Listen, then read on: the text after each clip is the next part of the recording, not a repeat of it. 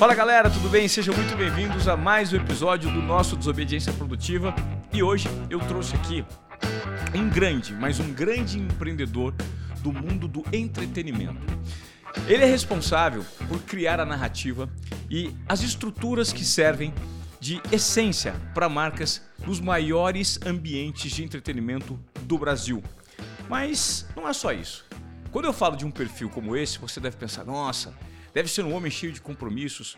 Grande parte dos compromissos que ele ocupa é na vida pessoal, como pai de quatro filhos. Nós vamos falar um pouquinho de vida, de como decora nós vamos falar um pouquinho de vida, de como tocar os negócios e de como misturar a pessoa física com a pessoa jurídica num mundo que exige cada vez mais tempo e organização da gente.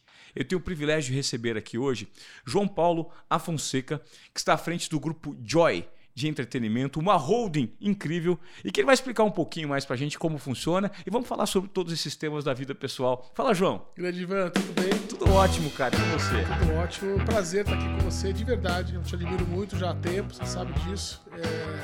É, é um exemplo de, também de pai e de, de empreendedor hoje, né? Um grande empreendedor também.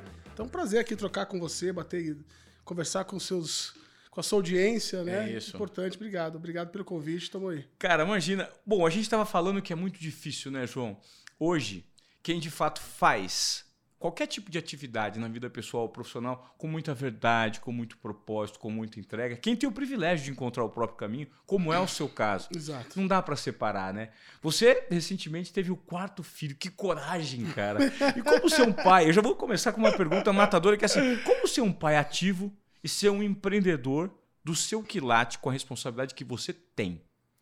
Primeiro, fazer tudo com muito amor, cara, de verdade. Assim, eu, eu, eu tenho muita paixão pelo, pelo que eu faço, eh, tanto na, nos negócios como na minha vida pessoal. Sou apaixonado pela minha esposa, sou apaixonado pelos meus filhos, sou apaixonado pela vida. Então, assim, é, eu, eu, eu, todo dia agradeço, acordo e durmo agradecendo por estar vivo. Já é uma dádiva, né? No mundo de hoje, estar vivo já é uma dádiva. Então, quando tem verdade, amor no que faz, as coisas ficam mais simples, não mais fáceis. Existe uma, uma linha tênue entre simplicidade e facilidade. Legal. Então, simplificar já ajuda muito.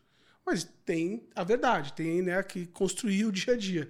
Então, a primeira receita da minha vida é muito amor, de verdade, pelo que eu faço, isso facilita. Então, a partir do momento que a gente tem é, amor e transparência, é, as relações ficam muito mais tranquilas, né? Assim, porque a dificuldade está aí para todo mundo. Nós vivemos num planeta com 8 bilhões de pessoas. O que diferencia o A do B, as pessoas, além das oportunidades e tudo mais? Eu acho que é a maneira que você encara a vida. Então, se eu, se eu encarasse a vida com dificuldade, poxa, ah não, meus clientes, ah não, ah, tenho quatro filhos, ah, minha esposa. Assim, pelo contrário, eu só tenho dádiva. Então, vamos fazer isso reverter a seu favor. E aí as coisas ficam mais tranquilas. Não fáceis, mas muito mais tranquilas. Então, assim, é, como você falou, assim, uma das principais é, preocupações, ou não preocupações, mas ocupações da minha vida é ser um bom pai.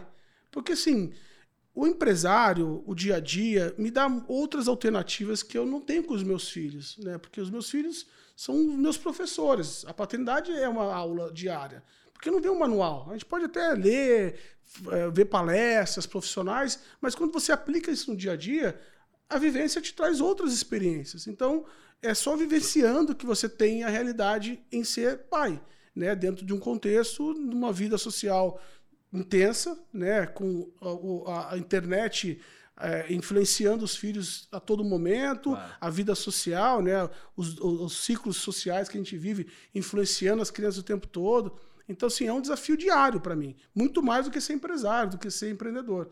Então, é muito interessante esse dia a dia, essa, esse aprendizado diário da paternidade, que me ajuda muito também aplicar na minha vida pessoal, eh, na minha vida profissional. Acaba que todos os aprendizados que eu venho tendo no dia a dia me fortalecem como empresários e, e, e olhar muito mais para o ser humano. Vou te dar um exemplo. Meu braço direito na área financeira hoje atendeu o telefone, sem querer atendeu no Viva Voz, e a filha dela, de três anos, gritando do outro lado, chorando, chorando, chorando. Eu não podia ouvir aquilo e, e ser, e, simplesmente fingir que não estava acontecendo. A primeira coisa que eu fiz, eu falei, vai para casa.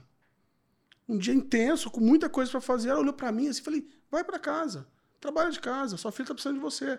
Então, assim, a paternidade me ensina isso. Se eu tivesse, talvez não fosse um pai presente, aquilo não fizesse diferença para mim. Eu simplesmente ouvi uma criança gritando que estava incomodando, né? Porque você fica ali uma mãe no momento que ela precisava estar presente com a filha dela.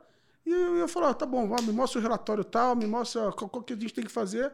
E a primeira coisa que eu fiz foi, vai para casa. Ela ficou, peguei ela de surpresa, porque é isso, entendeu? É, é não dá para você ser pai e ser empresário sem estar relacionado com a mesma pessoa. Não existe o Bruce Wayne e o Batman, entendeu? Eu acho que é tudo a mesma coisa, entendeu? Legal. Então, é isso. Então, essa talvez seja a maneira de, de ter mais leveza para tocar a vida, né? Cara, e como é que tem sido suas noites? Você teve recentemente o quarto filho, aos 49. Que coragem, cara, aos 49 anos, quarto filho. Presente divino. Presente, um presente divino. divino. porque assim, já, já tinha três, já estávamos prestes a fechar a fábrica, né? Na verdade, foi até interessante, porque eu descobri, nós descobrimos a paternidade é, numa recuperação de vasectomia que eu tinha feito. O quê? Exatamente. É mesmo? Exato. Então, espiritualmente, foi dado uma missão, e eu acredito muito nisso, Legal. e que veio duas, duas semanas, acho que duas, três semanas antes da cirurgia, e a gente descobriu na recuperação. Tanto que a gente não imaginava, não imaginava, não tinha menor... Ou seja, mas você fez a vasectomia? Não, então, eu fiz já com ela grávida. Porque foi três semanas antes. A data Ah, da, da, da- que a gente chegou, ali, do cálculo, entendi. foi três semanas antes. Olha, super, super diferente, assim, uma coisa que a gente não imaginava de fato. Tanto que o nosso filho do meio, a gente tava na, eu estava em casa me recuperando, e aí a gente estava na, na, na mesa, e aí ele, ele chegou, a, Caro- a minha esposa começou, ah, puxa, tô me sentindo mal. Eu falei, aí meu filho do nada falou, mamãe, você está grávida. Aí todo mundo parou, né? a gente estava na mesa, nós cinco. Eu falei, como assim? Não, ah, não imagina, filha. Ah, não, deve ser um mal-estar. Ela olhou para mim, ele não sabe ainda, né? A gente não tem a Aham. conhecimento, né?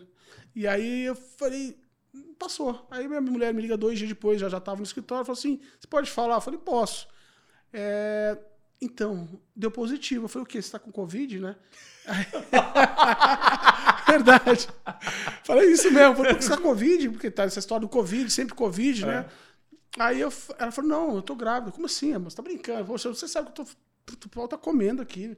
Você vai brincar comigo agora? Não, estou grávida. Lembra aquele assunto do domingo que o Antônio falou? Eu falei, eu fiquei encanada e eu fui fazer o teste de, de, de farmácia. Fiz duas vezes, deu gravidez duas vezes. Eu falei, nossa. Juro, eu- sabe quando você fala. Respirei fundo, mas me veio uma força, Ivan. Assim, vou te falar de coração, cara. Me veio, me veio uma força, um, um sinal, alguma coisa que eu falei: tá tudo bem. Tá tudo bem. Se, se é pra ser, nós vamos encarar e vai ser do caralho. Oh, desculpa. Não, não, não, não, mas é isso mesmo. Aqui a gente sabe, pode falar. é, que vai ser legal. demais, sabe? Vai ser. E aí, na hora eu já, já, já senti que era. Ela começou, não, talvez não seja, pode ser. Deve ser. Não, eu falei- tá bom, vambora. E aí, no dia seguinte, ela fez de sangue, ela já tinha subido os índices de uma forma astronômica. Estavam super grávidos, mais uma menina, então a gente tem dois meninos, tinha mais uma menina. Ficou dois a dois. Então, Cara, foi perfeito, Que cara. benção.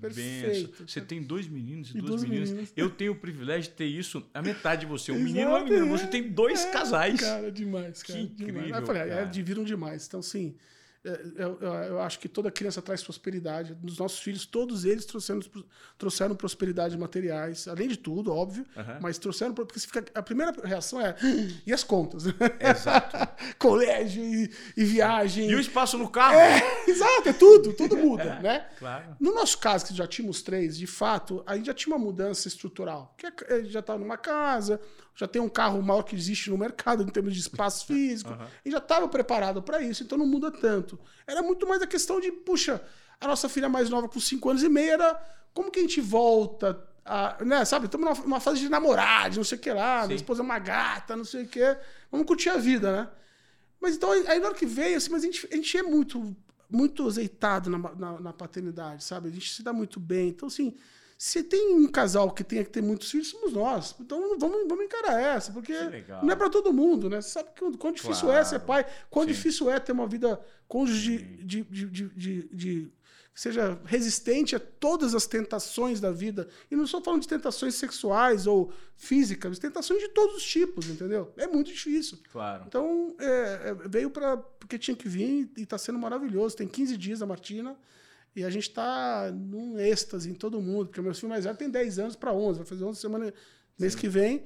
E ele tá parecendo um paizão. Que aí, legal. Aí tem de tudo. Tem o do meio que tá meio, ah, tá tudo bem, tô apaixonado, mas tô numa fase ainda 8 anos. Tá. E tem a menina que tá morrendo de ciúmes. Ah, então a gente tá tendo ai, que. ai, ai, a gente tá tendo todos os exemplos dentro de casa, entendeu? Tá muito legal, tá muito legal. Cara, e isso, de certa forma, reflete muito da maneira que você necessariamente precisa tirar é, aprendizados ou, é, e conhecimentos para você gerir a sua empresa que Sem dúvida.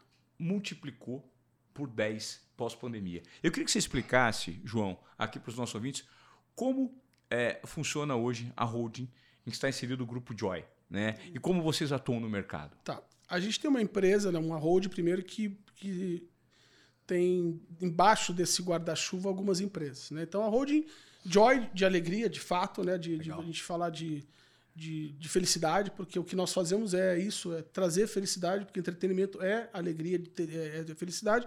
A gente tem duas empresas mais fortes operacionalmente, que é a Musicalize e a PIB. A Musicalize é uma empresa que presta serviço no negócio da música como um todo, no território, no universo da música para marcas. Então, a gente faz desde estratégia de posicionamento de marca, plataforma de música, é, desenvolvimento de pensamentos de projetos de conteúdo, é, ativação de marcas em festivais, é, todo o que está relacionado ao universo da música para marcas, prestando serviço. E a PIB é uma empresa que é, é, detentora de propriedades de negócios no entretenimento. Muitas delas na música. Então, por exemplo, a gente está agora fazendo o encerramento do Projeto Amigos, que é a reunião dos maiores ícones da música sertaneja dos anos 90, que, que desbravaram esse. Né? Hoje, hoje, vocês terem uma ideia, a música mais consumida no Brasil ainda é, está sendo quase alcançada pelo, pela música urbana, que a gente chama que é o, o, o, o trap e, e o funk, né? mas hoje ainda é o sertanejo. Quem desbravou foram os amigos, né? Foram Sim. o Leandro Leonardo, na nos anos época, 90, o né? Chitão Chororó e, e o, Zezé de Camargo Luciano. Eles criaram esse projeto icônico na Globo e a gente fez uma- um resgate desse projeto em, do- em 99, eh, em em 2019, antes da pandemia. Aham. Aí teve a pandemia, a gente voltou agora em 22 e a gente está encerrando esse ano. Então a gente faz projetos como esse, que é posicionamento dessa marca, produção desse, desse projeto. Vamos fazer agora Soeto também, 30 anos, que é a volta do Belo para a banda que lançou ele como um músico ícone na- no, no pagode brasileiro também dos anos 90. A gente está vendo uma nostalgia muito grande. Então essa empresa ela faz, desenvolve projetos, faz exposição, faz projetos de, de todos os tipos de entretenimento, eh, de bem-estar, eh, tudo está ligado ao entretenimento no geral, musicais, etc.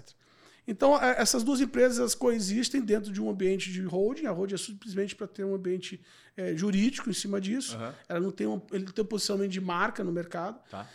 A maior atuação é da Musicaliza, a gente tem grandes contas na Musicaliza, a gente tem Vivo, a gente tem eh, Clube Social, TikTok, eh, a- Grupo Acorde, Hotel- Hotelaria, Porto, eh, Grupo Heineken com a marca Amistel, Elo. Então são grandes marcas que se posicionam através da música para os seus consumidores. Então a gente faz uma gestão bastante intensa, né, porque é um território que é um passion point né, para as pessoas. Aham. Existem pesquisas que dizem que 75% das pessoas ouvem música todos os dias.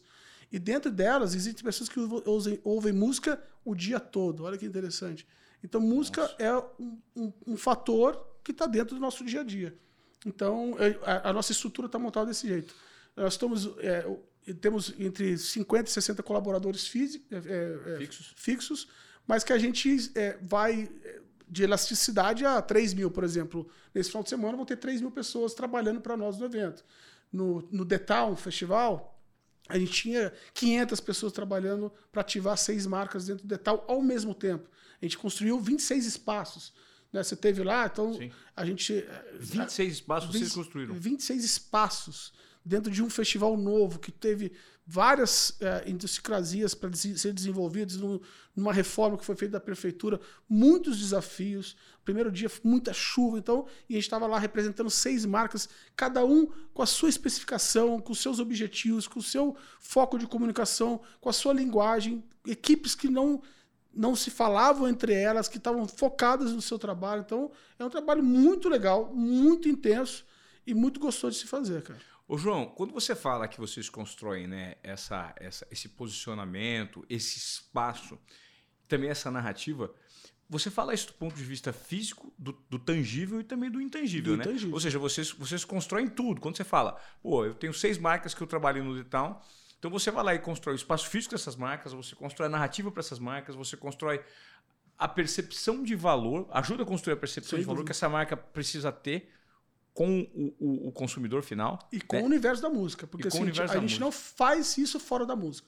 Apesar das faculdades do nosso time ser de comunicação, né, tem muita gente que já foi de grandes grupos de publicidade, eu mesmo. Aham. A gente poderia fazer isso numa agência de publicidade tradicional. A gente faz focado no universo da música. Esse é o nosso diferencial.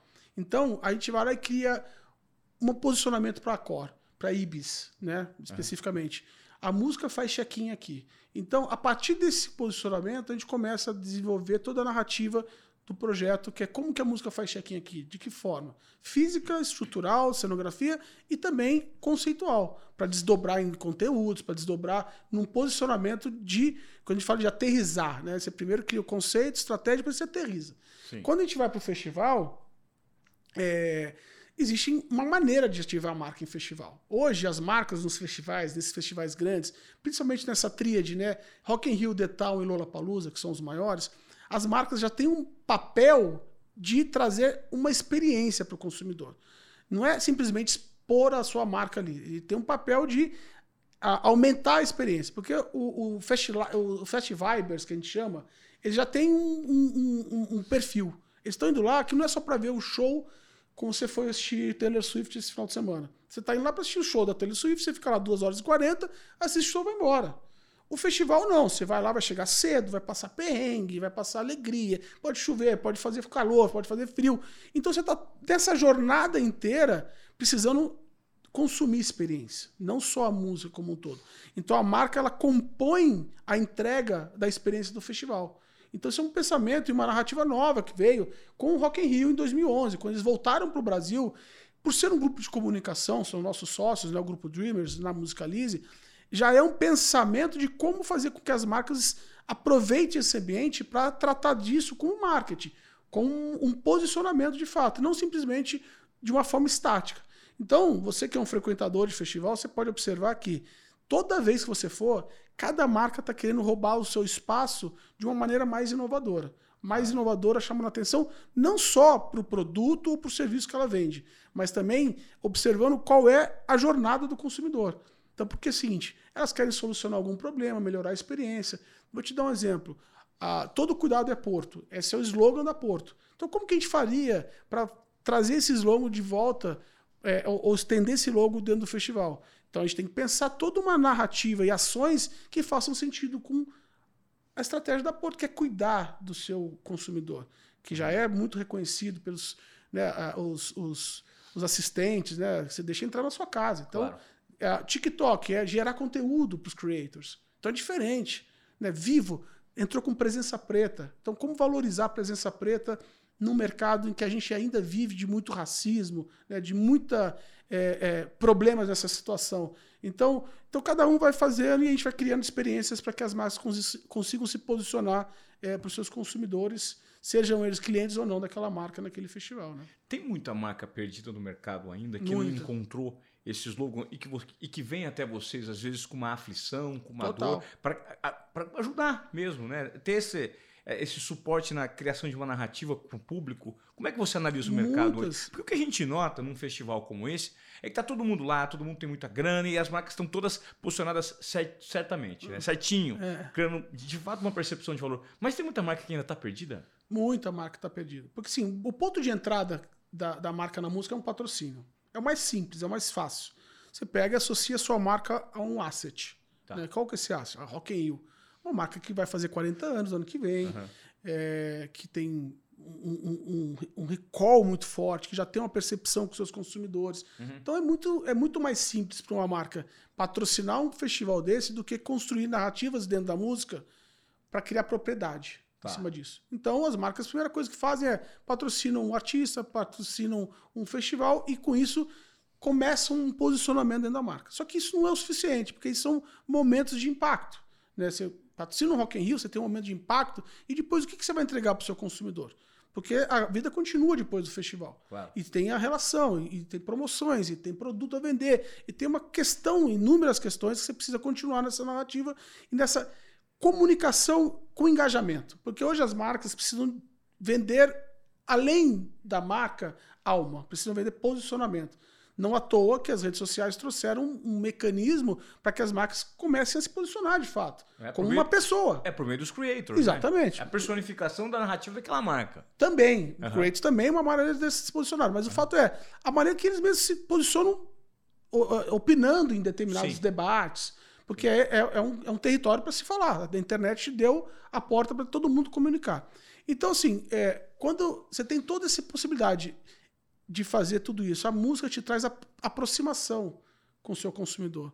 Porque te traz um assunto que é, gera emoção, né, gera engajamento e aproxima. Aproxima. A gente fala que é um atalho entre a mente e o coração. Né? São 30 centímetros de atalho que a música facilita para que as, pessoas- que as marcas cheguem nos seus objetivos. Sim. E tire a frieza daquela relação mercantilistas, muitas vezes, ou de uma relação de interesses comerciais apenas, que a publicidade ajuda a quebrar, mas ela não- hoje não está mais sozinha. Ela precisa da experiência, ela precisa da continuidade, ela precisa sair da tela. Ela precisa sair da tela e entrar na vida das pessoas. E a música traz essa possibilidade. Então, estar perdido é uma constância. Porque a- é, quando você fala de um território tão. de um, de um universo tão extenso como a música, trazer territórios e mensagens e conversas, você precisa de fato ter especialistas para fazer isso. Por isso que a gente decidiu, por ter uma vivência de mais de 20 anos nesse mercado, se especializar para que as marcas saibam falar sobre isso através dos nossos negócios, entendeu? Ô, João, quando a gente fala desse cenário musical, né? é, a gente é, até chegou a citar um pouquinho antes da gente começar a entrevista do fenômeno Titãs, recentemente, que, pô, Titãs são os dinossauros do rock nacional. que conseguiram encher aí cinco, seis estádios de forma consecutiva uma plateia. E, e eu estava até questionando, pô, existem bandas aí dos anos 80, 90 que não enchem espaços para 5, 10 mil pessoas. Como é que o Titãs conseguiu fazer isso? Mas, ao mesmo tempo, a gente nota um movimento de representatividade é, muito grande do ambiente das periferias, né? Do, do- da quebrada, do gueto, que é o funk. É impressionante a força que o funk passou a ocupar no cenário nacional, principalmente com a, gera- com a geração Z, né? Que se sente representada. é, é, poxa, eu que passei a- recentemente a ter o contato com o funk, eu gerei um questionamento. Falei, cara, os moleques playboys cantando uns funk pesado que não tem absolutamente nada a ver com a realidade deles, mas a realidade daqueles caras que são contemporâneos deles e que vivem essa realidade da, da, da, da música um pouco mais despojada, agressiva, suja e que de fato retrata uma realidade. Como é que você analisa esse cenário e de que forma marcas estão aproveitando esse movimento musical que representa muito a essência do Brasil, mas tem muitos questionamentos em volta, né? Exato. Até como pai, né? Aham. Vou só separar. Tá. O Titãs faz parte de um, de um fenômeno que nós chamamos de, de memória afetiva. Assim, a música Legal. traz muito disso da memória afetiva. Aham. E nós estamos vivendo um momento muito forte da memória afetiva da música.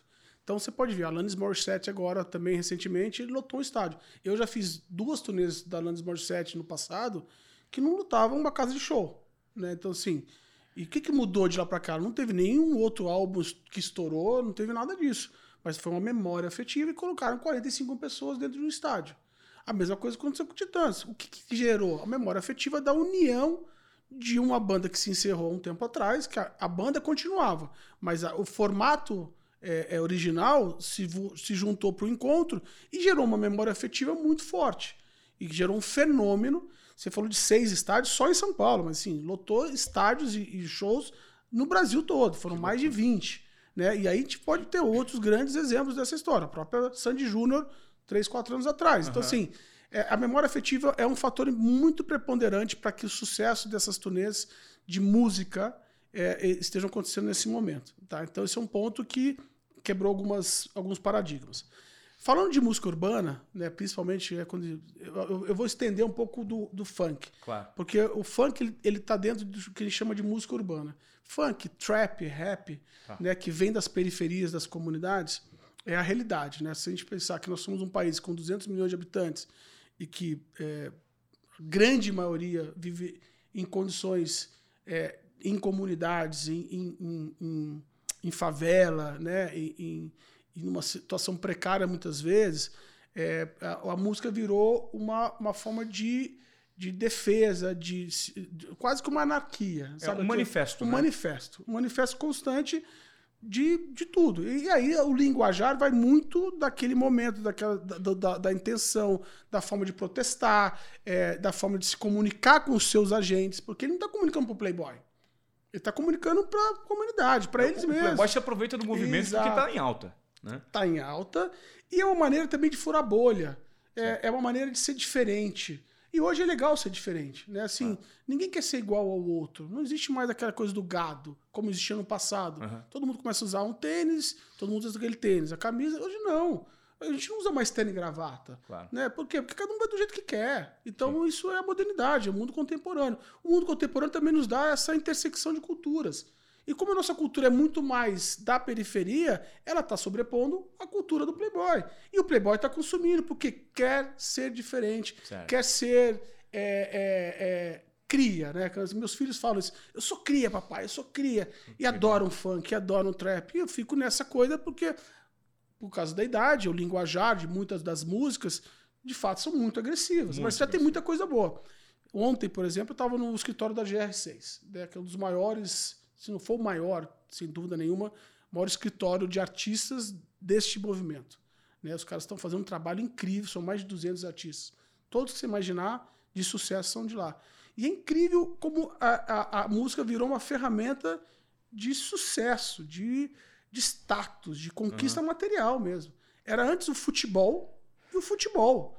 Ou você vai fazer tudo para ser jogador de futebol e dar certo, ou não tem outra saída. Não tem outra saída. É, hoje você pode ser produtor de conteúdo no YouTube ou nas redes sociais ou cantor de funk. Exato, mas o cantor de funk é ainda mais forte que o seguinte, é muito rápido.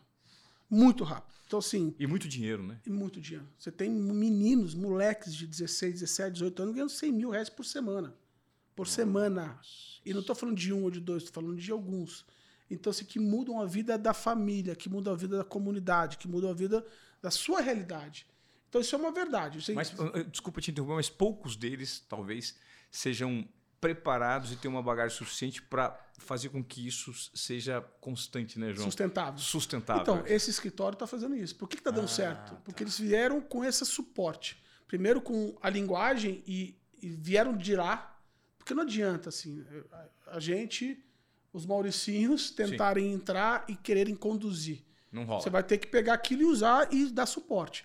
Eles vieram dessa linguagem e estão dando suporte, estão dando uma é, além do artístico, educação financeira. Cara, é fantástico o trabalho, é fantástico. Que legal. Educação financeira, é, psicológica, porque da, da noite para o dia o cara fica milionário. E aí tem os problemas todos que os jogadores de futebol têm, né? não todos, não vamos generalizar, mas que alguns jogadores têm. Você, né? O sucesso. Álcool, drogas, mulheres. Tudo, acesso. Acesso. Né? né? Limitado. Sim. E talvez com pouco acesso à educação, talvez Exato. não, na grande maioria. Sim. Então, limitados a isso.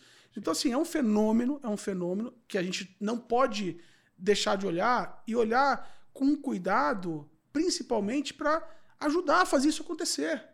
Com as, com as ferramentas que a gente tem, com os, os aprendizados que nós temos, com a vivência que nós temos dentro da indústria, ajudar isso a criar ainda mais valor, Legal. a criar ainda mais acesso. Então, assim, a gente olha de perto para isso, a gente tem feito alguns projetos. Estamos próximos, por exemplo, dessa produtora, dessa, desse escritório, que é muito forte. Como que é o nome? GR6. GR6. É muito forte. Eu, eu até sugiro você convidar o Rodrigo, que é o, que é o fundador e o presidente dessa empresa, para vir falar que é Super incrível a história desses caras, Super deles especialmente. Então, assim, é, é, é, uma realidade, cara. É uma realidade. Pra você ter ideia, olha, o ponto, sim, eu já fiz muita coisa nesse mercado você tem uma ideia, eu já fiz mais de 250 turnês internacionais que foi de Amy House. Nossa. A gente foi a única empresa que fez Amy House na América do Sul. A Metallica, a Coldplay, a Beyoncé, a todos eles.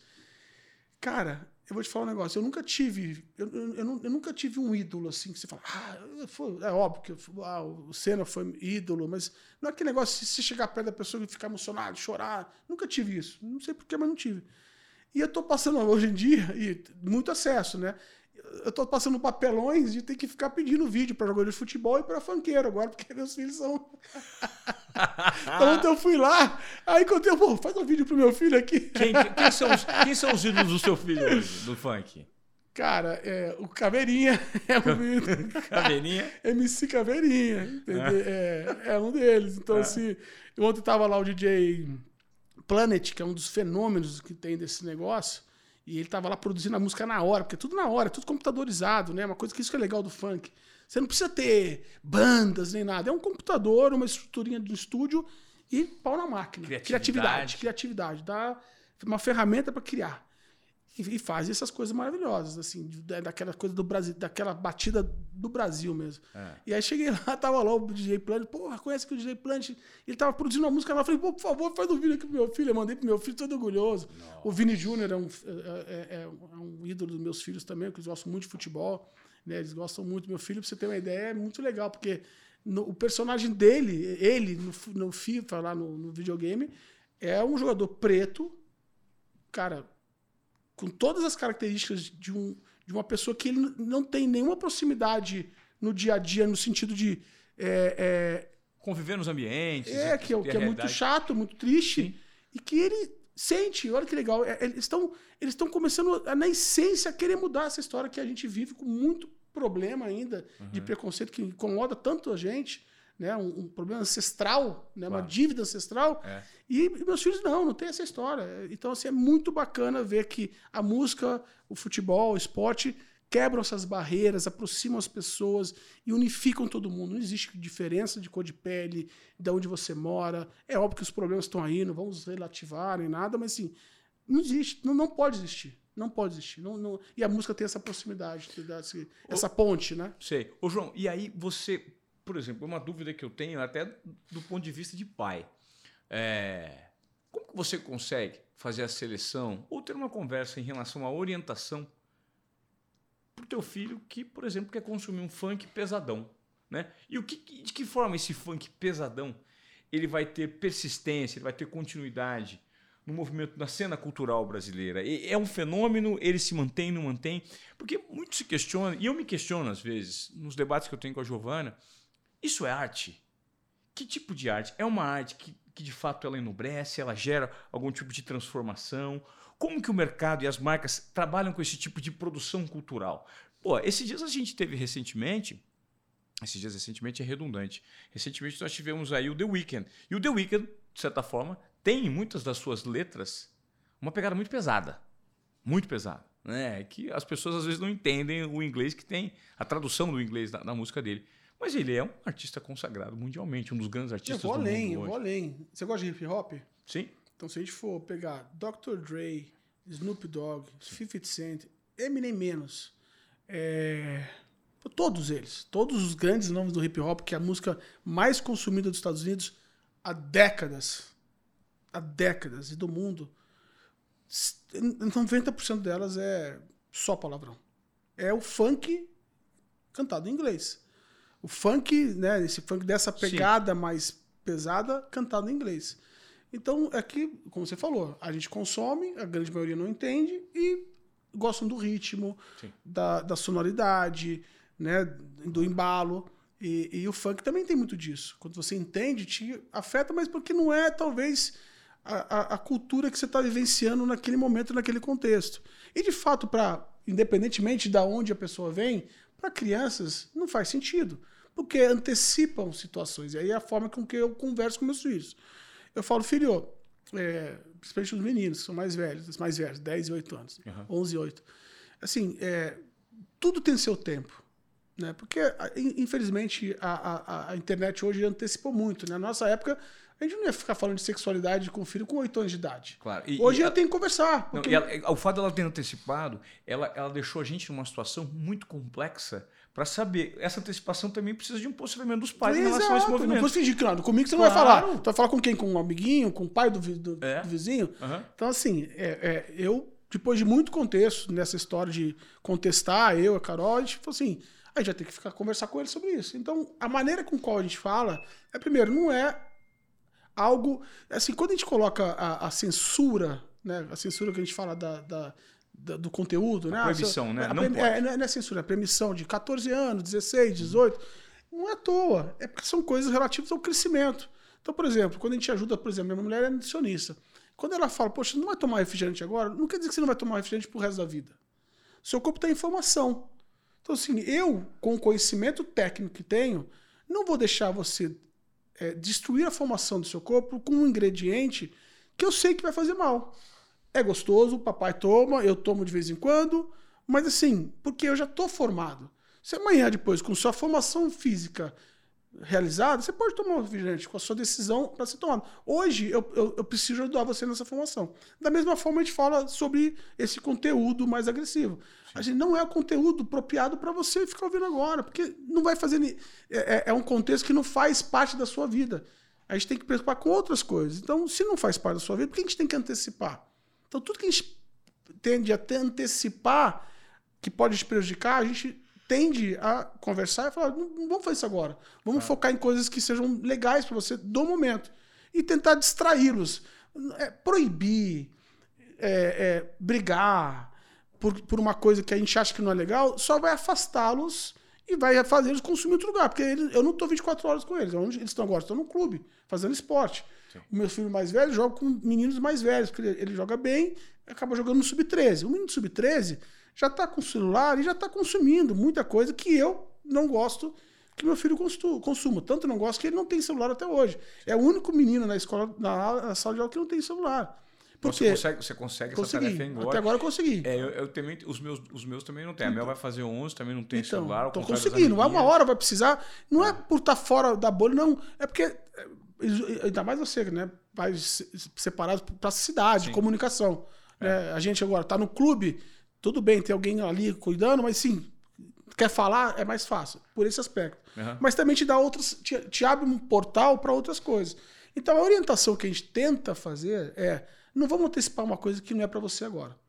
E a gente tem conseguido, né? É óbvio que, puxa, o que, que eles mais gostam de fazer? Ir no estádio e falar palavrão. Porque no, no estádio é permitido. No estádio pode, que der. Eles é ficam loucos. Cultura ficam... do futebol, é, né? Então, pô, aí também não adianta chegar no estádio e ficar olhando pra cara dele. Que feio. Que é, pô, é. bobão, que nem o Caio, né? É, o nosso bananão, amigo. Ô, bananão, ô, bananão. Sabe, isso não dá, é. não dá. Porque se eu vou sozinho, eu vou xingar. Então, assim, Sim. nesse aquele, aquele contexto, a gente tenta criar uma regra, vamos supor assim. Então, claro. acho que tudo é meio que criando regras. Até para mostrar que a vida, a sociedade tem regras. Né? Assim, tem leis. Então você vai respeitando a regra social. Eu não posso fazer o que eu quero somente, eu vivo em sociedade. Então a gente vai tentando, é, é, é sempre uma tentativa de acerto e erro para que as coisas vão se encaixando. Não é fácil, cada vez mais difícil, mas essa é a fórmula que a gente faz em casa. João, é, pô, você cresce, é, a família cresce, o negócio cresce. É, existe um movimento pós-pandemia que fez com que parece que o mercado se transformasse e as marcas buscassem um outro tipo de conexão com o público, né? E você é o responsável, né, de certa forma, o seu segmento, no seu segmento, o seu tamanho, é, proporcionou você aproveitar esse, esse, esse, movimento natural que aconteceu na nossa sociedade no pós-pandemia relacionado ao comportamento das pessoas. Como é que é gerir isso? E como é que foi esse, esse, esse senso de oportunidade pós-pandemia? Né? O que aconteceu na sua cabeça? Cara, tem um mercado aqui, eu sou desse tamanho, eu posso ficar bem maior e ao mesmo tempo conciliar isso com essa rotina que você tem? Na verdade, assim, é, é uma coisa que vem há mais tempo. Né? Assim, a gente teve, na verdade, um fenômeno mundial, que foi a pandemia. Assim, um, um problema mundial que gerou um fenômeno mundial. Não é só referente ao Brasil. Uhum. É, a gente já vem fazendo isso há muito tempo. Eu estou nesse mercado há 20, 20 e poucos anos, então a gente já tinha expertise. Esse é o tipo de mercado que você precisa de vivência, de fato. Né? Dentre outros, cirurgião. Cirurgião você precisa de vivência, não adianta. Você pode ser genial, mas se você não tiver feito 200 cirurgias, mil, você não vai aprimorar a sua técnica. Qual é a sua formação, João? Eu sou publicitário. Você é publicitário, é. mas não é advogado, não, né? Não. É porque, publicitário, porque às vezes publicitário, advogado, é, junta várias porras, é, né? É, tem que vender seu peixe, né? publicitário. Então, assim, cara, a, a, a, a, gente, a gente tem uma vivência na área e já vem fazendo comunicação, marketing e, e, e entretenimento há um bom tempo. Aconteceu que, que a gente. Eu, eu tinha lançado essa empresa Musicalize em 2017 com, justamente com uma, uma junção de aprendizados dessa minha vida como empreendedor. Porque, cara, assim, eu trabalhei corporativamente uma vez só e acabou. A minha vida inteira eu fui empreendedor. E ser empreendedor tem que ter. tá no sangue, não adianta. Eu tenho muitos amigos executivos, CEOs de companhias que faturam 30, 40, 50 bilhões. Você fala pro cara, vai empreender? Eu falo, não, não vou. Não sei empreender nem a pau. Não tenho, não tenho sangue tá. para empreender. Porque são dificuldades diferentes. Sim. Os caras gerem 50 mil pessoas e não conseguem empreender. Tá. São habilidades diferentes. Eu tenho a habilidade de empreender. Já fiz várias startups, já fiz vários negócios e, e, e graças a Deus, é, tenho um histórico de sucesso na vida como empreendedor. Sim. Então, tudo isso somou e quando teve a virada da pandemia, teve o advento de, cara, as pessoas perceberam que tudo pode acabar a qualquer momento. Porque não existia isso. Era filme. Era uma coisa muito de ficção. Né? A gente assistia tsunamis gigantescos, é, é, fenômenos é, é, meteorológicos, né? mas assim, ah, isso não vai acontecer nunca. É que nem agora. Eu estou muito preocupado de verdade com o que está acontecendo com o aspecto de meteorológico. Climático, né? Climático, de verdade. A gente está vivenciando coisas que a gente nunca vivenciou. Então, assim, a gente não sabe para onde vai isso, como que vai, como vão ser as viagens de avião, com esse clima do jeito que está. Então, assim, muita coisa pode mudar. E a pandemia foi algo que acertou todo mundo em cheio, porque não foi algo assim, ah, tá bom. Ah, é, é, quase que. Eu lembro direitinho, porque foi dia 13 de março, eu nunca me esqueço, assim. E o nosso setor foi o que mais teve é, é. Sofreu, foi né? prejudicado. Né? Mais. Foi o primeiro a entrar e o último a sair. Então a gente teve, assim, uma dor de três anos quase, né? Na duração total. Dois anos e pouquinho. Só que também o, o, o inverso proporcional positivo está sendo quase da mesma força, porque Entendi. as pessoas perceberam o seguinte: o brasileiro especificamente, assim, a gente gosta disso. A gente gosta de. Eu puta, adoro abraçar, de estar junto. A gente gosta de estar junto. A gente, Se reprimiu mais a demanda não, você, pandemia, no show né? da, Por que, que os artistas vêm pra cá e falam, nossa, não tem plateia igual? Nós somos muito quentes, sabe? Sim, acolhedores, é, né? É, envolvidos. Somos quentes. Não tem essa de formalidade, né? Uhum. Então, assim, isso proporcionou o seguinte a gente viveu um negócio que a gente não imaginava. Então tá todo mundo buscando ainda uma, uma história que não, não tem fim, de, de felicidade, de buscar o contexto, de estar junto. E a música é o principal veículo disso. Porque a música é consumida fora dos palcos e quando você leva para o palco, você cria vida. Né, você viu, você viu um maior espetáculo hoje de, um, de uma artista que é a Taylor Swift, é a maior artista do mundo. Ela é a maior do mundo, né? É, a maior turnê, o maior faturamento, atingiu a, a cifra de bilhão de dólar em Bi. faturamento na turnê. Uhum. O que é uma coisa fenomenal, né? Antes U2, Coldplay, Ed Sheeran e o próprio, e o próprio Elton John eram os maiores, não chegaram perto dessa cifra e ela, ela quebrou todos os paradigmas e, e traz um espetáculo muito, muito imersivo a plateia se movimenta, os palcos se movimentam, a tela, e, e é tudo vindo de fora. Eles trouxeram no, quase 90 carretas. Cara, eu vi. É, você falou do, do, do, show. Eu tava com o cara que é o fornecedor das, das principais telas de LED do Brasil. Eu falei assim, cara, esse LED é não tem. assim, não, não. Isso é tudo de fora, Até Ivan. o palco, tudo. O, o, palco que sobe, e ele sobe de uma maneira que você não sabe As onde ele subir. E ele todo iluminado por LED. Impressionante, é. impressionante. Então, assim, isso é a evolução, porque assim a, a, experiência ao vivo está criando cada vez mais valor. E os artistas entenderam e estão entregando cada vez mais.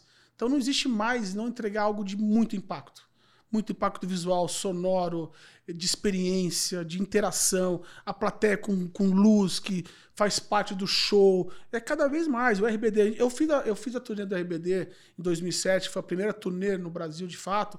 Nós fizemos 12 estádios. A gente pegou o RBD na fase fenomenal que ele existia, logo que começou esse fenômeno RBD no mundo. Fizemos 12 estádios de Manaus a Porto Alegre, todos os grandes centros. É, e aí, vendo agora, né, o que aconteceu agora recentemente, depois de 10 anos ou 12 anos que a gente fez isso, olha o fenômeno que foi. Se tivesse mais 3, 4, 5, 10, lotaria. Porque memória afetiva de novo. Aquela criança que estava com 10, 10, 15 anos, agora está com 20, 27, 30, já tem o seu próprio dinheiro, mas vive uma história dentro de si que ela quer extrapolar lá na hora, quer ouvir de novo, quer remeter, te leva a caixinhas na mente que você não está acostumado a acessar. A música te traz esse poder, entendeu? E, então, e a então galera tá abrindo, abrindo a mão para pagar ingressos cada vez mais caros, João. Por causa da experiência. Por causa da tá, experiência. tá entregando. Uhum. Você chega lá e tem um palco estático, feio lá, cara, ele vai se sentir prejudicado. Sim. A partir do momento que você vai lá e passa um extra. Vocês vivenciaram isso no final de semana. The Weeknd foi incrível. Incrível. O que ele fez no o palco. sarrafo só tá aumentando, só tá aumentando. É. Então, assim, a- a- existe a percepção hoje que o consumidor paga e se você entregar. Então, as entregas estão cada vez mais relevantes. Vídeo- Vídeos festivais. Olha o que, que o festival Rock in Rio The Town fazem com o mercado. Não existe nada parecido no mundo. Não é um fenômeno brasileiro, no mundo. É no mundo. No mundo. A entrega que eles fizeram, que eles fazem, é, pela consistência da narrativa, da- do, do culto aos detalhes. O Roberto Medina, ele tem um culto ao detalhe que é, é, é, é o Walt Disney. Eu tenho né, essa proximidade, né, somos sócios lá Aham. da Musicalize. Eu- eu- o presidente do, do grupo é o Rodolfo, né, o filho, que é um grande amigo.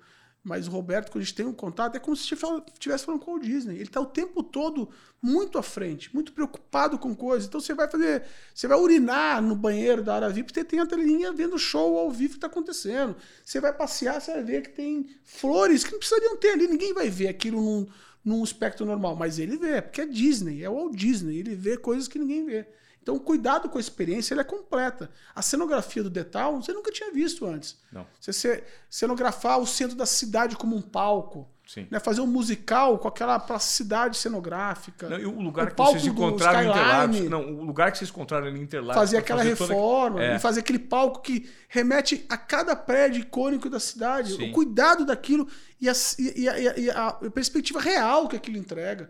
Então, assim, são pessoas que vêm para mudar a, a perspectiva da nossa, da nossa realidade de vivências do novo mundo. O novo mundo é isso, né? Ô, ô, ô, eu posso fazer uma pergunta de curiosidade Pô, dessas todas. negociações do- aqui dos caras? conversando. É, o, o- quanto é que o Bruno Mars ganhou pra fazer aquele show no Detal? Você pode perguntar, eu, eu talvez, talvez eu possa responder.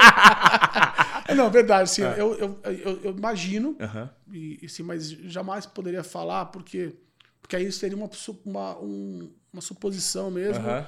E são informações muito, muito confidenciais, Sigilosas, né? Aí, de aspecto. é, mas assim, é, foi muito dinheiro. É, é muito dinheiro, né? E esses caras estão E cada vale, cara, porque assim, você vai ver, pô, você tem aqui a foto do Neymar. Ah, o Neymar, mas, pô, ele movimenta centenas de milhares de vezes o que ele ganha. Sim. Então ele, ele faz parte do conteúdo. A gente estava falando de creators. Ah, o creator ganha dinheiro. O que, que era aquela pessoa antes de. Era nada. Não, mas ele está gerando um conteúdo que está fazendo sentido para alguém. E isso multiplicado pela quantidade da audiência dele é quanto vale o que ele ganha. É simples assim, é matemático. Não tem nada que pague se não está faturando. Se o mercado ele tem riqueza, vai ganhar. Então, o que a Virgínia faz hoje, por exemplo, no mercado de, de empresária hoje, né, mas no mercado de influência e hoje empresária, é fenomenal. É uma aula, né? É fenomenal. É uma aula de empreendedorismo ah, digital. As pessoas gostam de criticar a, a a- né, a internet é cheia de haters, mas assim, é fenomenal. Uma menina que não tem nem 30 anos de idade, cara, que surge de um projeto de influência e cria uma rede de negócio, de relacionamento, de entrega, porque ela entrega resultado. Ela fatura porque ela entrega resultado. Não é porque ela é bonita, ou porque ela dança bem, ou porque ela está na família do Leonardo. Não, ela entrega resultado. Então, a marca coloca dinheiro e recebe de volta. Ela lança um produto e fatura. Faturaram 27, 26 milhões e meio numa live ao vivo de, de, de, de venda de produto. 26 milhões e meio, cara. Uma empresa não fatura isso num ano. Sim. Da mesmo, no mesmo segmento. E ela lança, ela num dia Num só dia, consegue fazer. vende 26,5 de, de reais. Então, assim, tem que respeitar. Porque tem, tem, tem traquejo, tem é, self-made, né? aquela coisa de aprendizado próprio, tem velocidade de conhecimento, porque assim, é uma faculdade muito rápida, ela está fazendo isso há três anos, quatro anos. Claro. Então, como que aprende a fazer isso tão rápido? É agilidade, tem muita qualidade, entendeu?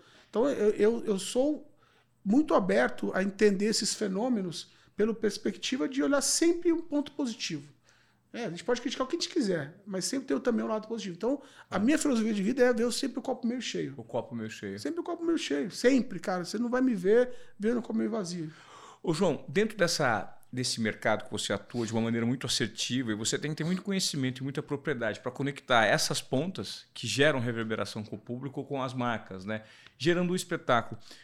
Qual você avalia que seja aqui para nossa audiência, para aquelas pessoas que querem de fato gerar uma narrativa sobre as marcas pessoais? Né? Tem muita gente enfrentando dificuldade, tentando seguir um caminho que não dá resultado. Né? O que, que uma marca hoje, quais são os requisitos é, fundamentais para um creator, uma banda, um, atingir a atenção de uma marca? carregar os atributos de uma marca e de que forma isso pode se equilibrar, sendo bom para os dois lados? É, eu acho que assim, o objetivo não é. Se, se, a pessoa ou a banda começa com o objetivo de atingir a marca, tá errado. Uhum. Porque isso é consequência. Né? A marca entra no contexto. Perfeito. Ela entra quando o negócio tá, já está montado. Tá. Então, assim, ninguém hoje faz parte da vida da Virgínia porque ela fez isso para vender para alguém. Tá. Ela fez alguma coisa que tinha uma verdade. Essa verdade atingiu dezenas de milhões de pessoas. E aí criou audiência. Criou audiência, criou relação. Quando você cria relação, você abre espaço para que as marcas entrem nessa relação. Perfeito. Ela não está falando daquela marca, está falando da relação com a pessoa que está assistindo ela. E Nós a marca pega carona conversando. nisso. Exatamente. Perfeito. Aí, se aquilo tem contexto para a marca, a marca entra nisso. Perfeito. Porque pode não ter. Você tem talvez gente que não está muito preocupada, mas sempre vai ter. Porque quando você fala de muita gente, sempre vai ter um contexto, seja ele qual for. Não importa qual é o desenho, qual é a, a, estética daquela comunicação. Uhum. Vai ter sempre. E nós vivemos num país muito populoso. É uma vantagem do Brasil. Quando você fala do aspecto de mercado, consumo, marketing, viver num país com 200 milhões de pessoas é muito interessante. É muita oportunidade. Não né? à toa que a gente está dentro de um continente que nós somos é, a língua única. E mesmo assim nós somos o principal país. Olha que interessante. A gente poderia ser, mesmo com o tamanho territorial que nós temos, não ter vantagem nesse jogo. E a gente tem, porque a gente tem muita gente, a gente tem consistência, a gente tem uma peculiaridade e a gente acaba tendo um mercado muito forte. É a mesma coisa a China lá, que é muito maior, mas também é singular. Né? É, então, com isso, quando você tem verdade e as narrativas com genuínas, né? aí tudo, tudo acontece. O, o, o, Luva de Pedreiro não ficou chutando a bola pensando que iria ter. Claro. É, ele não fez aquilo com um propósito da, de ganhar o, o, patrocinador. Ele fazia porque, cara, ele, ele, começou a ver que ele chuta, que ele bate. Ele fez um estilo próprio, aquilo começou. Hoje você tem um canal, você tem audiência, tá aí para qualquer um fazer. E aí você tem aderência. Tem aderência aí, um monte de marca querer patrocinar é muito genuíno, é verdadeiro. O cara vai lá no prêmio Bolodor é. e, e, fala com os caras em português. Isso que é maluco. Ele é. chega em português e começa a conversar com os ídolos dele. As e os caras dão risada. Ele, é. é verdadeiro. Ele, não, ele, não, foi lá aprender inglês em seis meses. Ele não chega lá querendo arrotar peru. Ele vai lá e é ele. E, e entendeu? A mesma coisa o. o, o é, aquele que não fala nada, fica só. Como chama? Como que chama o. Do TikTok, é o. É. Como que é o nome dele? Esqueci. Pega o nome dele aí agora. O. Pega o nome dele. É. É. Khabib. É, Khabib. Khabib. Cara, é um fenômeno. É. O cara, ele não fala nada. Ele não É só expressão corporal. É. E criatividade. E ele é um fenômeno mundial. Um post dele custa mais de um milhão de dólares. Como você explica. Cabilene. Como você explica isso? Como que você explica isso? É então não tem fórmula, cara. Não, não existe. Ah, tem um monte de gente que educa. o que você tem é formatos, forma de comunicar, mas dentro da sua essência.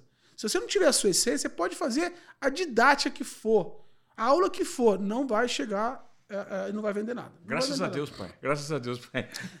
Graças a Deus, pai. Você, você é o que você é, desde quando é. eu te conheço, desde quando eu não te conheço, desde quando Sim. você apareceu no, no jornalismo. É. Você não mudou. Você não mudou. Você vai ganhando mais maturidade, Sim. vai ganhando mais traquejo. Mas você não mudou, você é o que você é. Então, Sim. assim, tá aqui fazendo um, negócio maravilhoso, tá empreendendo, Sim. sabe? Tá, tá é, é, influenciando pessoas. Claro. Mas é a sua essência. Você nunca quis ser, ah, eu vou ser igual o William Bonner, ah, não, eu vou ser igual ao Thiago Leifert, que era muito próximo e era talvez uma referência Sim. ali naquele trabalho que estavam fazendo. Ah, não vou ser igual, vocês têm cada um a sua. E se vocês foram ótimos em identificar o que vocês eram, e olha o sucesso que vocês criaram. Cada É. um na sua, do seu jeito, da sua forma, etc. Entendeu? E eu acho que o grande desafio passa a ser a reinvenção, né? Porque, da mesma maneira que a gente está falando dos movimentos musicais que acompanharam o Brasil, você estava dizendo que ainda hoje, ainda, a música sertaneja tem uma dominação no que diz respeito ao número de consumidores. Sem dúvida. Né? Mas está sendo alcançada pelo, funk. Pelo, pelo funk. Pelo funk. Pela música urbana. Pela, é, desculpa, o funk, é, Não, o não, funk não, é o trap, é, é- o reggae, é- o rap. É rap, é rap, Rap. trap e, e, E funk. E a tendência é que esse, pelo conhecimento que você tem desse mercado, João, a tendência é que o funk permaneça. Não existe nenhum outro tipo de estilo musical que está surgindo, porque uma vez eu ouvi, é, eu vou te dizer, ah, essa experiência é legal. Quando o Corinthians foi campeão da Libertadores, eu recebi no estúdio do Globo Esporte na época que eu apresentava, o, o Thiaguinho, corintiano, e o Péricles. É, e depois nós saímos do programa e fomos tomar um café. E eles me disseram o seguinte: Cara, a gente sofre, porque se a gente fosse organizado como os sertanejos são, nós seríamos maior que eles. Porque nós representamos de fato a grande essência do brasileiro. É o que está acontecendo com o funk. Ah. É o que está acontecendo com o funk. O mas, funk mas, isso é um fato? É um, o, fato, é um, é um fato, fato. É um fato. Assim, é, o rock. O hiato do rock, né? Assim, você vê, não, há quanto tempo não se lança uma banda de rock que tem uma presença gigantesca? Tem todo mundo um posicionamento, tem artistas importantes. Mas quanto tempo que não lança uma. No Brasil, né? No Brasil. No tipo, Brasil. Um, tipo um fenômeno RPM lá, há Isso, 30 anos. Exatamente. É. Assim, o próprio Titãs. Sim. Então, assim, você tem, tem muitas artistas relevantes que fazem um trabalho maravilhoso, tudo, mas assim, não tem nada novo, muito novo. Como tem constantemente no sertanejo, no funk. Constantemente. No trap agora. Então, assim, isso é por quê? Porque é um puxando o outro para subir, é um puxando o outro para subir, é um puxando o outro para subir. Uma comunidade. Não é um indivíduo, é a comunidade. Então, é, é, o, é o, estilo, é, é, o, é o fit, é, a, é, é tá junto, é, não tem muito olhar para o umbigo. É, tá. Vamos fazer participação, vamos ajudar o outro. Então, isso é uma verdade muito grande. O samba e o pagode está vivendo um momento muito importante. E muito porque o Tiaguinho está fazendo um movimento muito interessante com esse projeto que ele fez Tardezinha. da Tardezinha. Ele é o maior expoente hoje. Ele é o maior expoente desse segmento no desse Brasil. segmento. Assim, se você pegar em números, são quase, são quase 700 mil ingressos vendidos esse ano. Só um projeto de um artista. Né? Tudo bem, tem participações em determinadas praças, mas é um artista. Então isso é muito relevante, é muito forte. Talvez as pessoas olhem uma forma mais festeira, mas é muito forte, cara. É muito forte. Então, Porque assim, ele é um movimento cultural, né? Cultural. É, é ele, o Tiaguinho está conseguindo construir uma narrativa de um movimento cultural que ainda esbarra na dificuldade de um nível de organização. Exato, exato. Né? Eu, foi exatamente o que eles falaram atrás. Cara, os sertanejos Todo mundo você vê, Ivan, o fulano abrindo o show do Ciclano, que ajuda Exato. o Beltrano e faz a participação é, no, no, show do outro. Que é o funk. Que é o funk. Eu estava falando isso ontem, nessa reunião que a gente estava. Então, você tem um cara que está mais forte, ele vê que tem a oportunidade de puxar um talento, ele puxa. Ele não vai ficar abafando porque ah, não vai roubar. Não tem roubar o espaço. Tem que compartilhar o espaço. Então, acho que esse pensamento de compartilhamento, de, de comunidade, o funk tem muito forte. O sertanejo tem muito forte. E isso ajuda no crescimento e mais pessoas ou mais artistas ganham mais. É sem dúvida nenhuma um fenômeno que tem que ser usado para outros gêneros, Legal. sem dúvida nenhuma. João, pô, a gente falou bastante do mercado, desse segmento de né, dessas transformações que aconteceram e de que forma você e a sua empresa impactaram nisso e qual o nível de habilidade que você teve que ter para ter a percepção exata do momento para fazer é, o investimento nessas narrativas com as marcas, se posicionar. Agora, falando um pouquinho de paternidade também, mas, pô, é, o, o que eu noto é um profissional muito forte no mercado, né? muito consistente, você é muito consistente no que você faz e você tem resultados para tal. Um pai muito presente, um marido muito legal. É, e, e você passa essa imagem de simplicidade, de tranquilidade.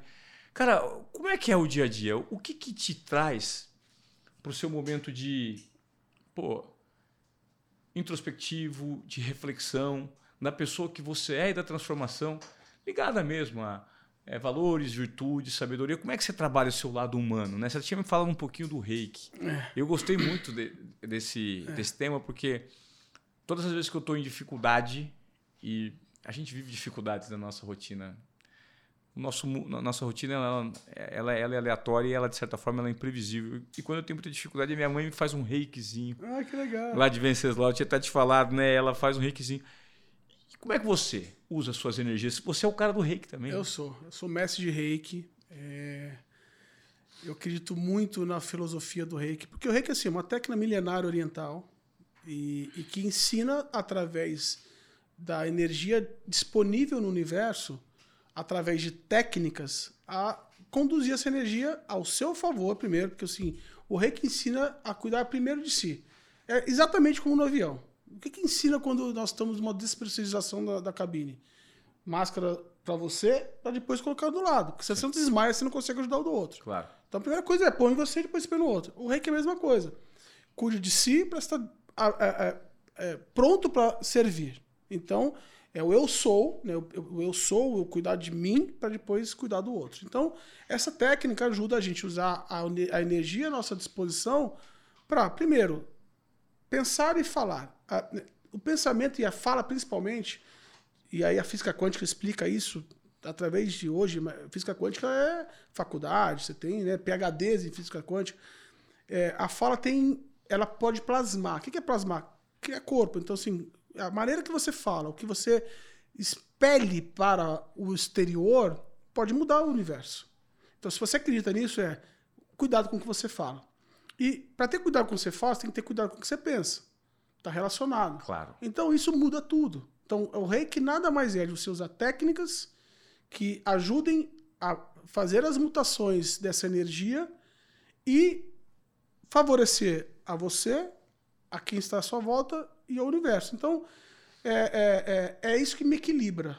É isso que me faz é, é, pensar e, e, ter ajuda, ter alicerce, porque o ser humano precisa de alicerce, né? Ele precisa de alguns, através da religião, ou dogmas. Eu sou espírita, né? Como filosofia de vida, vamos chamar religiosa, porque não, é, não, considero uma religião, mas é uma filosofia. É uma doutrina, É uma né? doutrina é... religiosa, uhum. na parte religiosa, mas eu me considero muito mais espiritualista.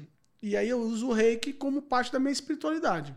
Legal. Que é um equilíbrio entre matéria e espiritualidade, porque assim, a gente vive na tentação material constante, Sim. né? Ah, a gente começa a ganhar um pouco mais de dinheiro, já quero, não sei o que lá. A gente é, olhar para o próximo, né? Um, um, eu sou um capitalista social. Né? Eu, eu, eu, eu, não sou socialista e não sou capitalista. Eu sou um capitalista social. Eu uso a, o mundo capitalista para tentar fazer com que a minha parte seja feita e não fico dependendo de que outros façam por mim. Sim. Então eu me considero um capitalista social, politicamente falando. Legal. Não sei se existe, mas é isso. Então, assim, cara, o reiki é o que, o que me dá equilíbrio. É o, é o que tenta ser para mim um alicerce de, de, de policiamento, né? de, de observação constante, para não sair e, e me, me perder por, por ilusões, porque a mente nos traz ilusões. O tempo inteiro. É, né? E aí você tem que tomar cuidado para. Eu tomo cuidado para não me perder em ilusões. Não, ninguém é perfeito, e, e, e, muito menos eu, assim, então me, tenho gatilhos importantes na, na, na paternidade, assim. É, é, engraçado, porque assim, eu sou muito mais paciente no meu mundo empresarial do que eu sou com meus filhos. Você e é muito aí, mais impaciente? Mais impaciente no, na, com os meus filhos do que com, sou no mundo empresarial. Ah, entendi. Olha que interessante. Tenho gatilhos que talvez sejam de coisas que eu estou aprendendo a, a resgatar Sim. e entender sobre mim e que, eu, e, e que para mim, é, é, mim é, é, é o meu maior foco. Como que eu consigo que me equilibrar nessa paciência como eu tenho hoje de não mandar um cliente para aquele lugar, ou de não mandar um fornecedor para aquele, aquele lugar. lugar.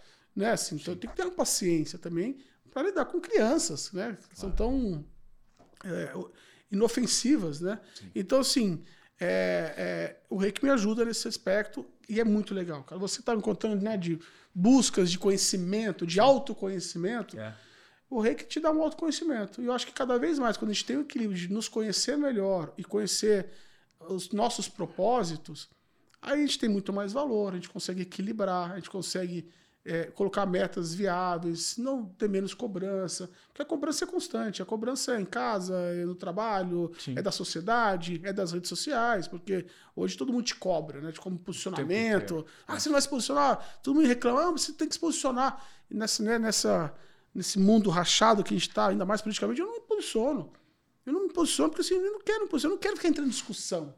Ah, porque não, não, não, gera, não, não, tem uma reverberação positiva. É, porque né? não é uma discussão positiva. Pra, é, é, é, é, um tentando convencer o outro lado um, do, da sua verdade. Vista, é, da sua verdade. Se tivesse um consenso, vamos conversar e vamos fazer, e deixa eu entender o seu ponto de vista e aceitar, e vamos viver em, em, em comunidade e fazer um mundo melhor, ok, mas não.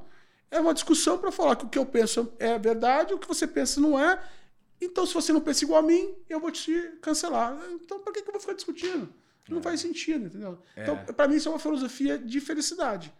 É, é se, se, se, eu faço isso para ser mais feliz. Para mim, me dispor menos com as pessoas, entendeu? A gente tem uma tendência muito grande, né? Eu, eu sempre, eu, eu, é um dos assuntos que eu mais gosto de falar é o viagem de confirmação. É, eu fiz um, um curso é, fora do Brasil, mas online, com o professor é, é, Neil deGrasse Tyson, aquele astrofísico sim, incrível. Sim. E ele explica que hoje todos nós temos uma tendência a nos aproximarmos daquelas pessoas que pensam de uma forma muito semelhante a gente, né? E a riqueza que você deixa de lado ao deixar de de fato ouvir pontos de vistas divergentes para você se ater às métricas do que as pessoas estão falando e às evidências, né? Hoje a gente vive numa guerra por ter razão, né? Não é? A gente quer ter razão, não importa. Você quer ter razão e você descarta. E, e parte da responsabilidade é das redes sociais. As redes sociais, de certa forma, elas indicam para gente, orientam a gente a viver na nossa bolha, né, cara? E como é difícil hoje você pensar fora dessa bolha, você furar essa bolha e olhar para dentro de si e falar assim, cara, qual é de fato a minha essência e como eu vou me direcionar? Porque a uhum. gente é acompanhado de muitas distrações, né, João? Sem dúvida. Quando eu fico pensando na sua rotina agora com quatro filhos, gestão de tempo passa a ser um enorme desafio para você, né? Como é que você faz para gerir seu tempo, cara? Ó, eu não tenho uma técnica, tá? É. Eu estaria mentindo para vocês falando, não, eu tenho aqui uma filosofia. Eu sei que sua agenda é cheia, porque a gente é. marcou essa entrevista há mais de um mês. É. É, desculpa, até Imagina, imagina, Mas, é super compreensível. Ó, eu, eu sou muito atento, principalmente aos pilares. Né? Então, assim, sou muito comprometido com, meu, com o meu time, né? com as pessoas que estão comigo, meus sócios, uhum. meu negócio, e muito comprometido com a minha família. Né? Esses são os principais. Tenho muitos amigos e, e, e, e me comprometo com eles conforme eles são para mim dentro dessa agenda cheia é, aí eu, eu, eu quando aí eu, eu, vou articulando os slots que faltam porque claro. senão fica louco. Sim. fica louco. Então assim prioridade família e o meu trabalho porque eu tenho uma responsabilidade muito grande. Não porque eu sou carrólico não. É minha responsabilidade. Eu tenho muitas pessoas que dependem daquilo. Eu tenho negócios que dependem Sim. daquilo. Então eu preciso me doar e está disponível para isso. Então, e tento encaixar nisso a, as pessoas que me fazem bem. Porque como a gente, nesse negócio que a gente faz, relaciona com muita gente, mas muita gente, uhum. a gente acaba conhecendo muita gente, gostando de, de um mais do que de outros, e você acaba ficando amigo de muita gente. Sim. Eu sou, graças a Deus, eu tenho uma, eu tenho uma dádiva que tem muitos amigos. Sim. Muitos amigos. Então, assim, ou que eu considero, né, pessoas Sim. amigas.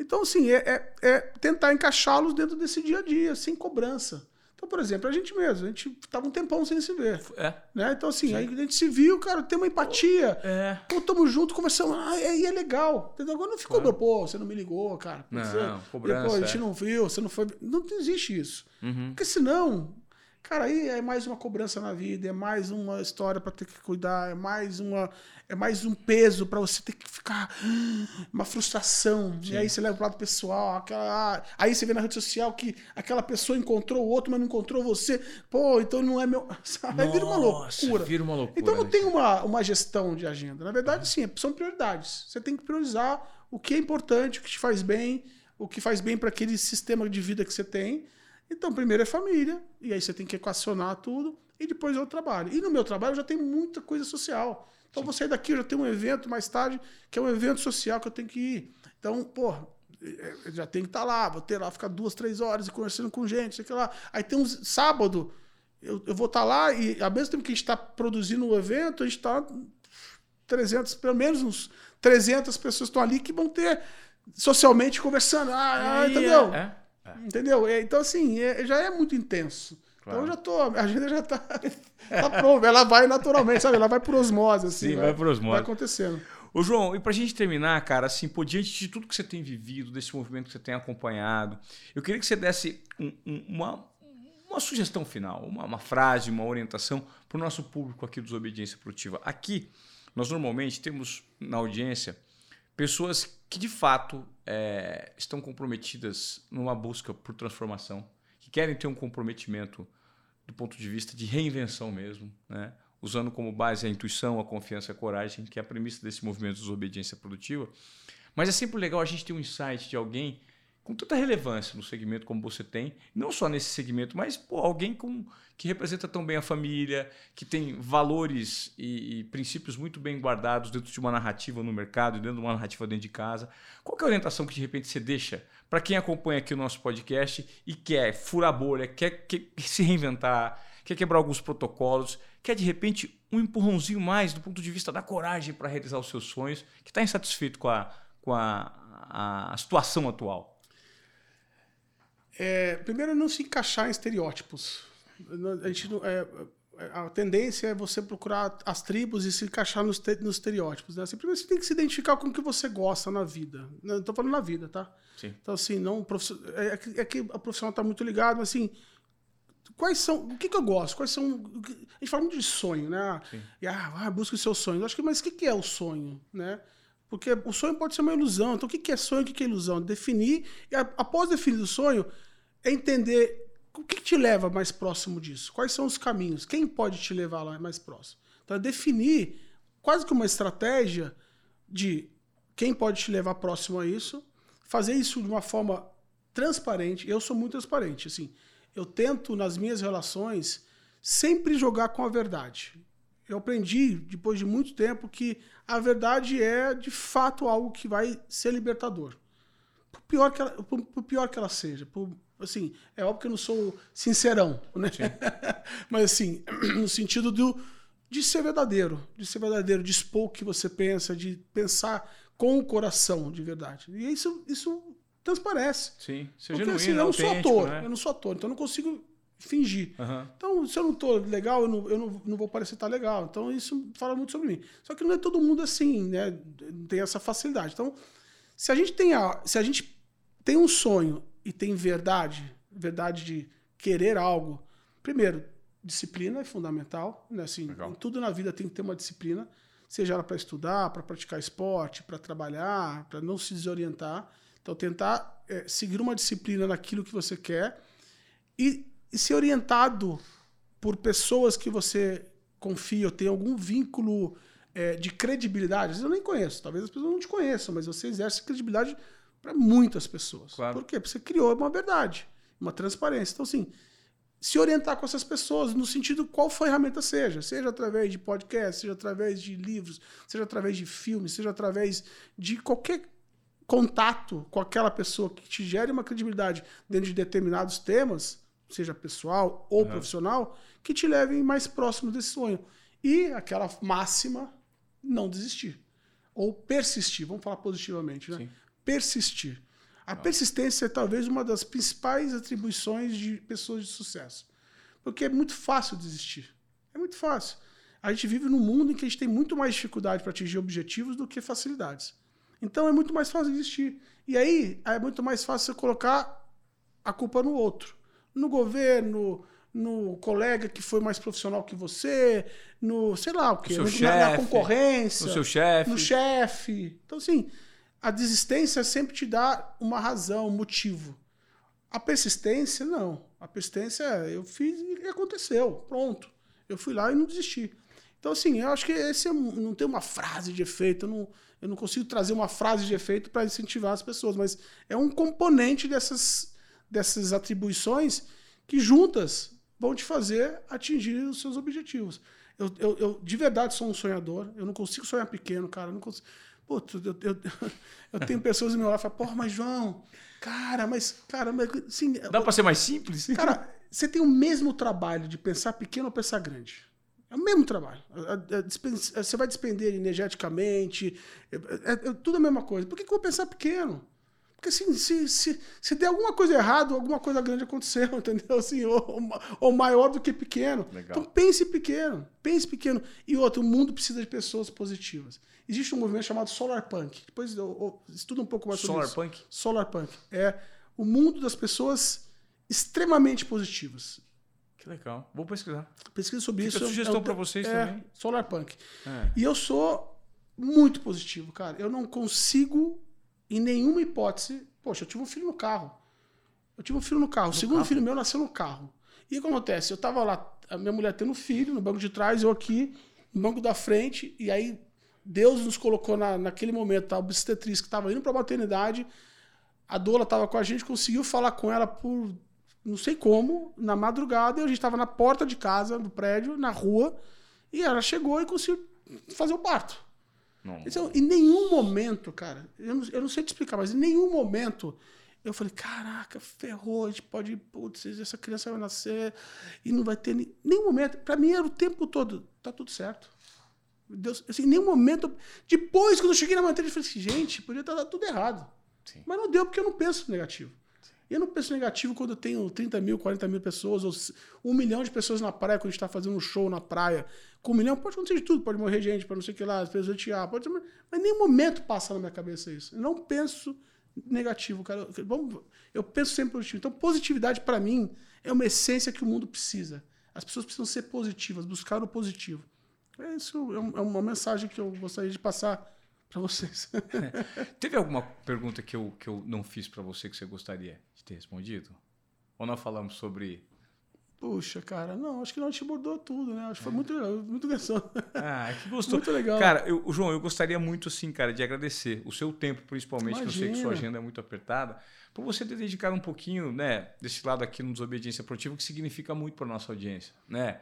É muito legal ver pessoas sentarem aqui e abrirem de fato a sua realidade, a sua verdade e a energia. Dá para ver cada palavra que você fala, essa positividade, ela é justificada pela essa energia que você, uhum. Que você contribui. Muito legal, cara. Não, eu, queria... eu, eu, que te agradeço. Primeiro que eu admiro muito você, de verdade. Ah, muito obrigado. Já te falei isso pessoalmente Sim. várias vezes. As poucas vezes que a gente teve contato juntos ali, mas Sim. desde o primeiro dia que eu te conheci até hoje, tudo que você vem fazendo, sabe? A maneira que você faz, uhum. a paternidade que você exerce. Então, assim, é um cara positivo, alegre. Eu tenho assim, seu também um então, máximo. Eu tenho te visto, cara, puta, um meninão, né?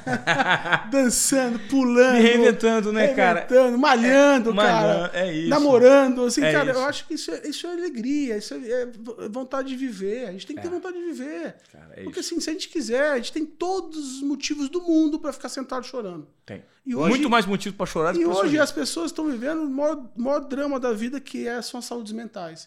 E a saúde mental é muito. A saúde, o fato da saúde mental é muito de como você vive, da, da perspectiva que você tem da vida e das pessoas, de tudo que está ao seu redor. É muito sobre isso. A solução está dentro de si. É isso. A solução está. Tanto o problema como a solução. É. É tão, é tão mais simples do que a gente poderia imaginar, é. mas a gente tem a tendência de achar que tudo é mais complicado. Então. É, a atitude mental positiva faz toda a diferença, faz diferença. na condução da perspectiva. Já é um caminho a, a mais para todos os problemas que a gente vai enfrentar, porque não tem jeito. Exato. É assim, o problema vai surgir. Não importa o que acontece, mas como você lida com o que acontece, né? Exatamente. Por isso que eu, cara, fiz questão de vir aqui, ah, de compartilhar obrigado. essa conversa. De, de, qualquer maneira, é, contribuir com esse trabalho maravilhoso que você está fazendo, entendeu? Assim, porque é obrigado. é isso. Obrigado. É uma pessoa que está fazendo diferença. Incrível. Faz, entendeu? Fico muito feliz. Obrigado. Obrigado. E ó, se você veio até aqui, eu vou te pedir para você compartilhar esse, esse episódio incrível, esse conteúdo genuíno, verdadeiro extremamente bacana que a gente teve aqui com o João Paulo. E isso significa bastante para a gente. Então, compartilhe esse conteúdo, faça com que o Desobediência Produtiva atinja mais e mais pessoas, porque o nosso propósito é esse: é gerar uma transformação, uma provocação na sua rotina, na maneira como você lida, no seu mindset, como você conduz a sua jornada. Isso é muito importante para a gente. João, mais uma vez, prazer obrigado, enorme ter você obrigado. aqui. Parabéns. Obrigado, cara. E até a próxima, hein? Valeu.